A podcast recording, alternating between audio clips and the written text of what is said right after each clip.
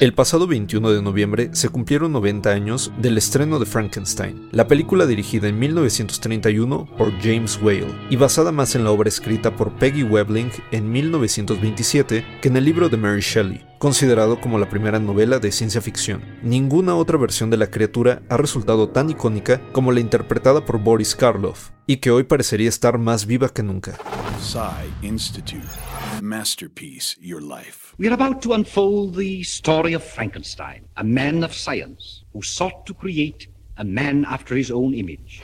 La primera adaptación cinematográfica de Frankenstein fue producida por Thomas Alva Edison en 1910. Escrita y dirigida por J. Searle Dolly, la cinta tiene solo 16 minutos de duración. Sin embargo, y a pesar de por lo menos otra adaptación posterior, dirigida por Joseph W. Smiley en 1915 y titulada Life Without Soul, en la que Percy Standing interpreta al monstruo con apenas maquillaje, la encarnación más popular es la de Karloff.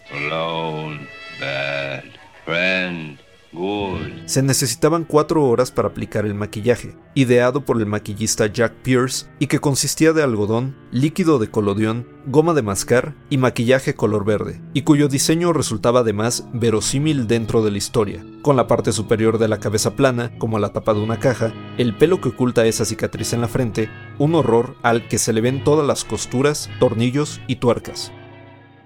Para David J. Scal, autor de Monster Show, una historia cultural del horror, tanto Pierce como Whale se habrían dejado influir lo mismo por el cubismo que el expresionismo y las teorías arquitectónicas de la Bauhaus en lo que denomina la estilizada estética de la era de las máquinas, una amalgama de cuerpos desgarrados y vueltos a montar según principios electromecánicos, y cuya cabeza cuadrada evoca el dilema de la vieja conciencia obligada a ocupar un nuevo paradigma. La película resultó un éxito comercial y habría de engendrar una serie de secuelas y spin-offs. Pierce y Karloff continuarían trabajando juntos en cintas como The Old Dark House y The Mummy, la más proteica de las criaturas en manos del proverbial científico loco.